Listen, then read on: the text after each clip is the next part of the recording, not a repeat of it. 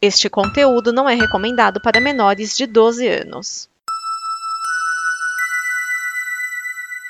Obrigado por dar play neste programa.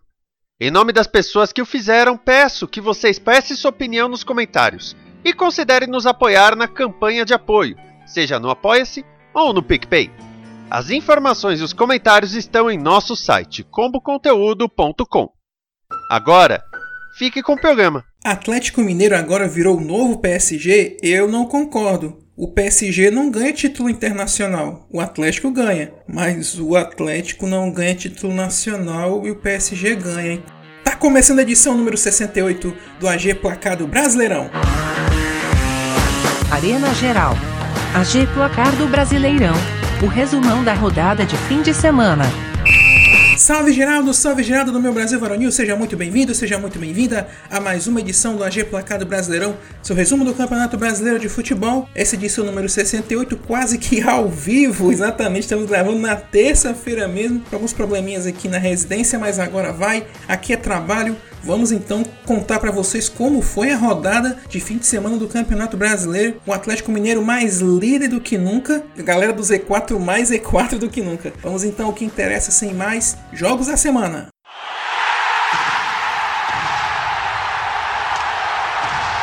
O Juventude surpreende o Bragantino em casa e ganha de virada 2 a 1 em Bragança Paulista. Com o time reserva por conta da Copa Sul-Americana, o Massa Bruta foi pressionado desde o início do jogo pelos visitantes. Porém, mesmo com essa pressão, bastou um chute do Braga para abrir o placar com Elinho aos 8 minutos, um lindo chute de fora da área. Depois de equilibrar o jogo no primeiro tempo, o Braga viu o Juventude voltar melhor no intervalo, ameaçando mais a meta paulista. O goleiro do Braga, Júlio César, conseguiu parar os ataques de Ricardo Bueno e Paulinho Boia, mas não impediu o empate do Juventude com Paulinho Boia aos 28. A virada veio aos 33 numa bobeada da defesa do Massa Bruta. Raidar e Júlio César bateram cabeça ao tentar afastar a bola e ela sobrou limpa para Wagner dar números finais à partida. Juventude entra na zona sul-americana enquanto o Bragantino tem sua vaga no G4 ameaçada. No duelo entre líder e vice-líder, o Atlético Mineiro ampliou a vantagem sobre o Palmeiras, vitória por 2 a 0 em casa. O jogo começou estudado, com o Galo tomando iniciativa, mas pecando no último passe. Já o Verde explorava contra-ataques, mas a bola não chegava com qualidade nos atacantes. O jogo mudou quando o juiz, com a ajuda do VAR, aplicou o segundo cartão amarelo em Patrick de Paula, expulsando o jogador do Palmeiras. Isso deixou o treinador Abel Ferreira indignado, o que também causou sua expulsão. O Galo, que não tem nada com isso, abriu o placar com Savarino. No intervalo, também tivemos a expulsão do auxiliar do Abel Ferreira, então o Palmeiras não tinha mais ninguém na beira do gramado para dar instruções no segundo tempo. Vindo com quatro alterações no intervalo, o Palmeiras tentou mudar alguma coisa, mas viu o Galo ocupando a área do Palmeiras e matou o jogo quando, depois de desvio de Luan em cruzamento de Arana, Savarino dividiu com Everton para marcar o segundo gol. O goleiro verde se machucou nesse lance, precisando ser substituído. Após isso, o Galo cozinhou o Palmeiras até o apito final. Atlético mais líder que nunca e Palmeiras a três jogos sem vencer. O São Paulo venceu o Grêmio por 2 a 1 e segue subindo na tabela. O primeiro tempo foi marcado com chances de gol das duas equipes, mas foram nas cobranças de falta que ambos balançaram as redes. Com duas bonitas cobranças de falta, coisa rara hoje em dia no nosso futebol, Vitor Bueno abriu o placar para o tricolor paulista, enquanto Wanderson, na sequência, empatou para o tricolor gaúcho. Após o empate, o São Paulo foi mais perigoso, mas menos criativo na conclusão das jogadas. Poupando jogadores para a decisão da Libertadores, o São Paulo decidiu colocar alguns titulares durante o segundo tempo. O jogo melhorou para o tricolor paulista, mas o Grêmio conseguiu se segurar. Quando o Filipão, no finalzinho do jogo, decidiu vir para cima, tomou uma invertida. Rigoni achou lindo passe para Igor Gomes desempatar para o São Paulo. Resultado que deixa o tricolor paulista mais tranquilo quanto ao Z4, local que parece ser a morada definitiva do Grêmio. O Flamengo não goleou e nem foi goleado, mas venceu o clássico 1987 contra o Sport e segue ameaçando os ponteiros na tabela. Como sempre, o Mengo foi mais ofensivo e finalizou mais que os visitantes no primeiro tempo. Todo esse domínio, no entanto, acabou com apenas um gol no primeiro tempo com Bruno Henrique de cabeça. A única chance do esporte nessa etapa foi quase gol contra que o Pedro ia marcando de cabeça, então até pro adversário o Flamengo estava atacando. Logo na volta do intervalo, o Flamengo matou o jogo. Everton Ribeiro, contando com o desvio de Ronaldo Henrique, ampliou o placar. Depois disso, o jogo seguiu morno, com o Mengo apenas administrando e o Sport tentando ameaçar de alguma forma. Tirando o chute de José Wellison, que bateu no travessão, o Flamengo não tomou mais sustos, 2 a 0 fácil. Resultado que joga o esporte para o Z4 e deixa o Flamengo na alça de mira da liderança com dois jogos a menos. Cai a invencibilidade de 11 partidas do Ceará, vitória do Corinthians por 3 a 1 na Neoquímica Arena. O Ceará começou o jogo arriscando bolas de fora da área, tentando abrir o placar, mas foi o Corinthians que dominou as ações do primeiro tempo. O Timão chegou fácil ao primeiro gol com Adson aos 16 minutos após boa jogada trabalhada pelo time. E Adson estava com faro de gol. Marcou mais um após aproveitar cruzamento de Fábio Santos na área e cabecear para o fundo da meta de Richard. O Vozão veio para cima no segundo tempo, mas as investidas sempre paravam em Cássio. Para tentar retomar o meio, Silvinho mexeu no time e promoveu a reestreia de Renato Augusto. E não demorou muito para que o camisa 8 do Timão fizesse dele um golaço, e é esse gol que nós vamos ouvir agora. Com fé no pé! Uou!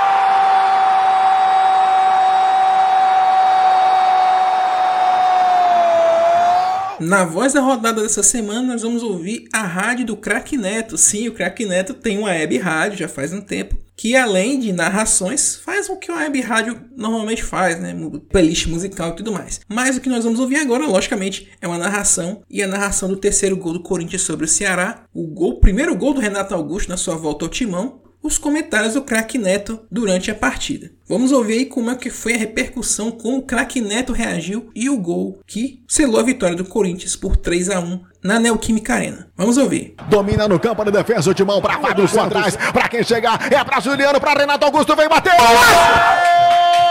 É bola na rede! Golaço!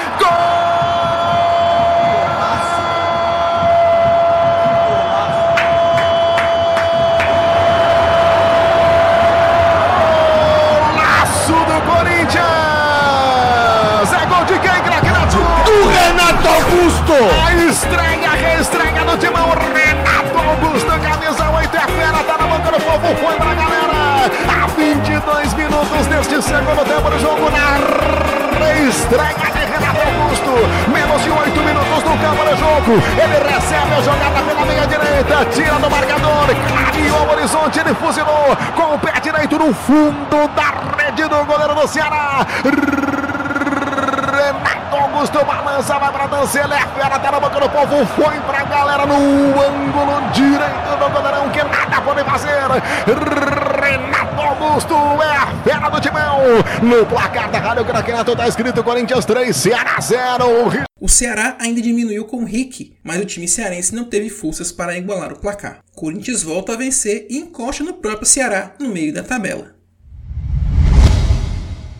Num grande jogo no Castelão, Fortaleza e Santos ficam empatados em 1 a 1. O primeiro tempo foi franco, com oportunidades de ambos os lados. Aos 23, o Leão sai na frente com o lei do ex. Lucas Crispim aproveita desvio de primeira errado de Luiz Felipe e abre o placar. O Peixe empatou no minuto seguinte com uma falha de Marcelo Boeck na tentativa de interceptar o cruzamento. Carlos Sanches fica com gol vazio e só cabeceia. No segundo tempo, o Leão foi todo pro ataque e o duelo Crispim e João Paulo continua com o goleiro levando a melhor. O Peixe ficava com os contra-ataques e levou perigo com Marcos, Guilherme e Carlos Sanches. O Fortaleza seguiu pressionando e até marcou duas vezes, com David e com Pikachu, mas em ambos o VAR interviu e o juiz anulou os gols, um por conta de falta e outro por impedimento. Porém, o Fortaleza teve a chance de vencer no fim com um pênalti revisado pelo VAR por mão de Raniel dentro da área. Na cobrança, João Paulo venceu Crispim pela última vez no jogo, garantindo o empate. O Leão perdeu a chance de ser vice-líder, enquanto o Santos perdeu a chance de subir ainda mais na tabela.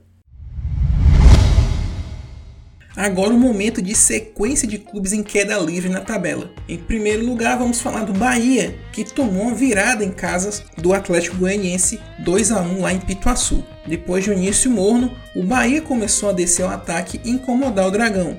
Chegou ao seu primeiro gol com Gilberto, que iguala Bruno Henrique na artilharia do campeonato, e foi um golaço, chute de muito longe no ângulo do Fernando Miguel. E o tricolor manteve domínio da partida no segundo tempo, com Rodriguinho e Michael Douglas com grande chance de ampliar o marcador. Porém, o Dragão começou a explorar as falhas da defesa do tricolor e virou o jogo em 15 minutos. Zé Roberto e João Paulo viraram a partida, dando a vitória ao time goiano. O Bahia agora sai da zona da Sul-Americana, zona que o Dragão quer deixar, mas ele quer deixar por cima, mirando Libertadores.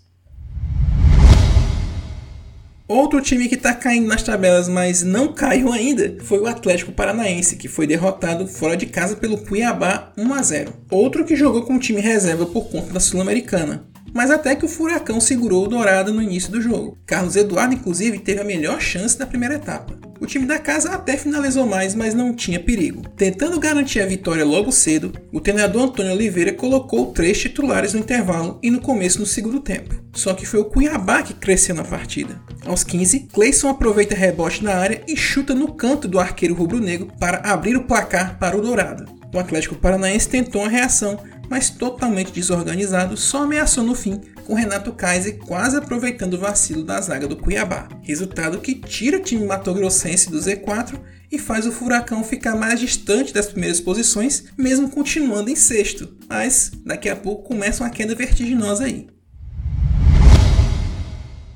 O Fluminense também vem em baixa, perdeu fora de casa para o Internacional 4 a 2. O Inter pulou na frente do placar logo no início do jogo, com Edenilson completando de cabeça cruzamento de Cuesta. Isso fez com que o Colorado desse a bola para o Flu, visando explorar os contra-ataques.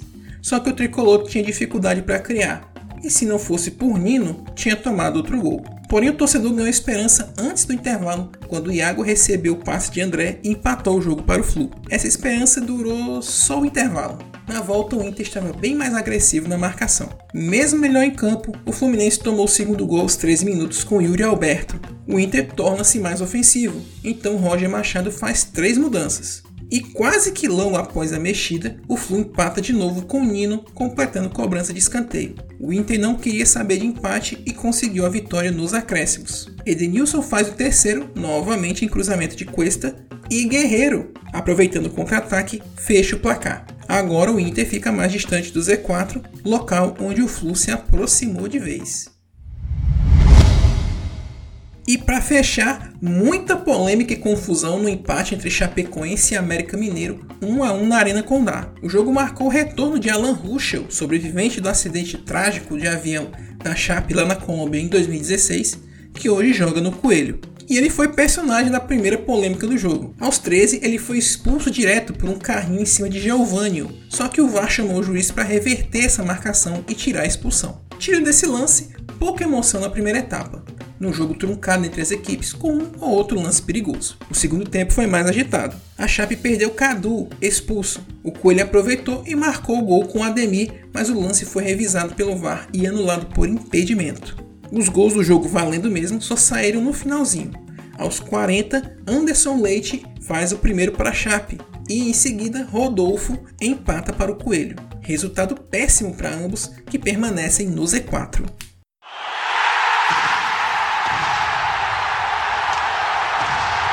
Classificação do Campeonato Brasileiro, essa é a rodada de número 16. Estamos chegando aí no finalzinho do primeiro turno. Vamos agora aqui a classificação como estamos. Líder Atlético Mineiro com 37 pontos, 4 pontos atrás em o Palmeiras 32, em terceiro Fortaleza 31 e fechando o G4 RB Bragantino com 28 pontos. Na zona da pré-Libertadores, equipes com jogos a menos. Em quinto, Flamengo com 27, mais dois jogos a menos.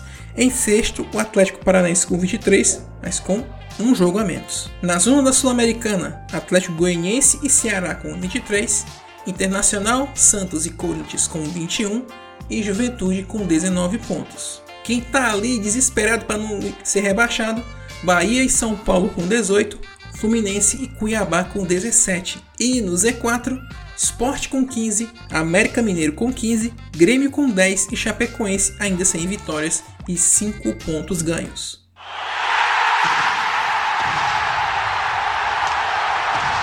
Próxima rodada no fim de semana, agora, no sábado, dia 21, domingo, dia 22 e segunda-feira, dia 23, rodada de número 17, chegando no finalzinho do primeiro turno. Vamos aos jogos. No sábado, 5 da tarde, Atlético Goianiense e Chapecoense no Antônio Ascioli. 7 da noite, Grêmio e Bahia na Arena do Grêmio. 9 da noite, Juventude e Fortaleza no Alfredo Jacone. Domingão, dia 22, 11 da manhã, Palmeiras e Cuiabá no Allianz Parque.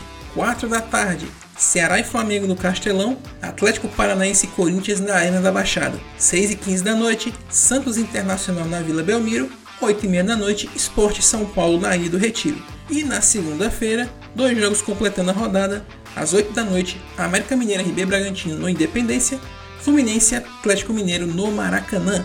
E é isso, minha gente. Esse foi o AG Placado Brasileirão. Espero que sua crítica, sugestão, o que você gostaria de ver ou ouvir, no caso, aqui no nosso programa sobre o Campeonato Brasileiro. Onde você pode participar é muito fácil, é só você ir no site arenageral.com.br ou no site comboconteúdo.com, procurar lá o post né, desse podcast e deixar lá seu comentário. É muito simples, é muito fácil, basta você passar num desses dois para deixar lá seu comentário, sua opinião sobre o AGPB. Não deixe de acessar nossas redes sociais, Twitter, Facebook e Instagram onde temos muito mais novidades sobre o mundo do esporte. Os links estão lá no nosso site. Conheça os projetos da Combo Conteúdo, nosso parceiro aqui no AGPB, participando do financiamento coletivo para manter os projetos que já existem e auxiliar novos projetos a surgirem. Basta você acessar lá comboconteúdo.com, conhecer os outros projetos e procurar pelo financiamento coletivo para saber como ajudar. No mais é isso, voltamos na terça, quase ao vivo ou não, mas voltamos na terça, já no clima das Paralimpíadas, hein? Vamos torcer pro Brasilzão agora nas Paralimpíadas de Tóquio. Abraço a todos, até a próxima.